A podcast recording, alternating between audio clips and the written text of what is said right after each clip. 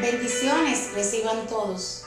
La palabra de reflexión para el día de hoy la hemos titulado Algo bueno y la leemos en el Salmo 84.9. Nos acordamos de tu misericordia, oh Dios, en medio de tu templo. El rey David escribió a menudo sobre las maravillas, obras de Dios pero cuando se sintió deprimido a causa de las pruebas y persecuciones que enfrentaba días tras días, él escribió en el Salmo 143 en su versículo 4 y 5, y mi espíritu se angustió dentro de mí, está desolado mi corazón. Me acordé de los días antiguos, meditaba en todas tus obras, reflexionaba en las obras de tus manos el rey David dice, ya no me queda aliento, dentro de mí me siento paralizado el corazón, traigo a la memoria los tiempos de antaño, medito en todas tus proezas, considero las obras de tus manos. En otras palabras, él pensó algo bueno y eso le ayudó a vencer la depresión. Él pensó en todo lo que Dios le había ayudado y librado. Hoy tú también debes pensar en las cosas buenas que Dios ha hecho en ti y de cuáles te ha librado. Y cuando el enemigo venga contra ti con ataques de depresión o de desánimo, o quiera mencionar tu pasado, porque Él es experto en recordarnos nuestro pasado, tú tienes que decidir recordarte de los momentos en que Dios te ha bendecido y librado en el pasado. Eso te fortalecerá y te ayudará a vencer. Y la esperanza brillará en tu mente y corazón. Y tus problemas te parecerán más pequeños. Y tú podrás superar todas las pruebas las cuales enfrentamos días tras días. Hoy Recordemos a este Dios que ahora ha hecho grandes proezas por nosotros y su cuidado por nosotros siempre están ahí.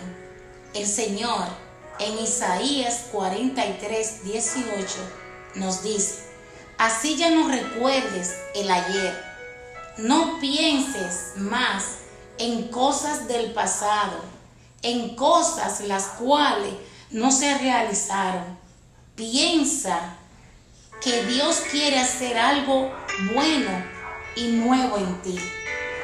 Dios nos dice, he aquí, yo hago cosas nuevas, pronto saldrá a la luz, no la conoceréis.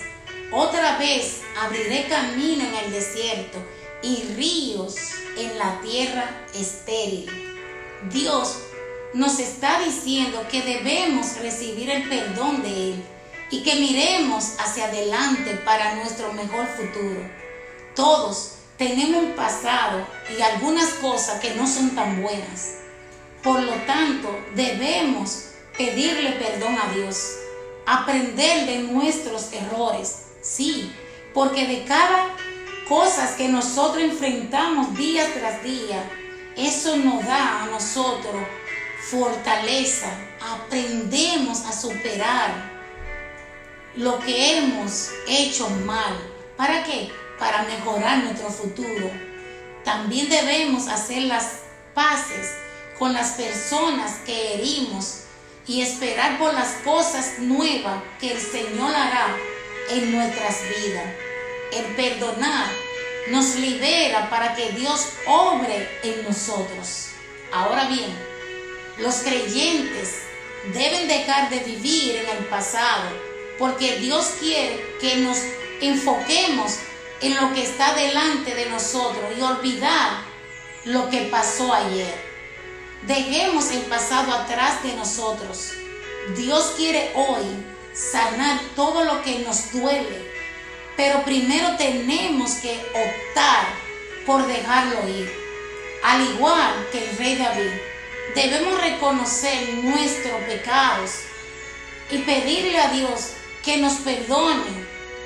En el Salmo 32, 5 dice el rey David, confesaré mis rebeliones a Jehová, y tú perdonaste la maldad de mis pecados.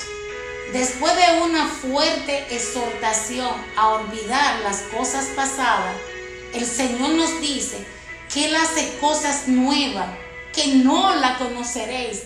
No la vamos a conocer porque nosotros no nos esperamos las cosas buenas, lo que Dios tiene para nosotros. Solamente tenemos que olvidar el ayer y enfocarnos en el presente.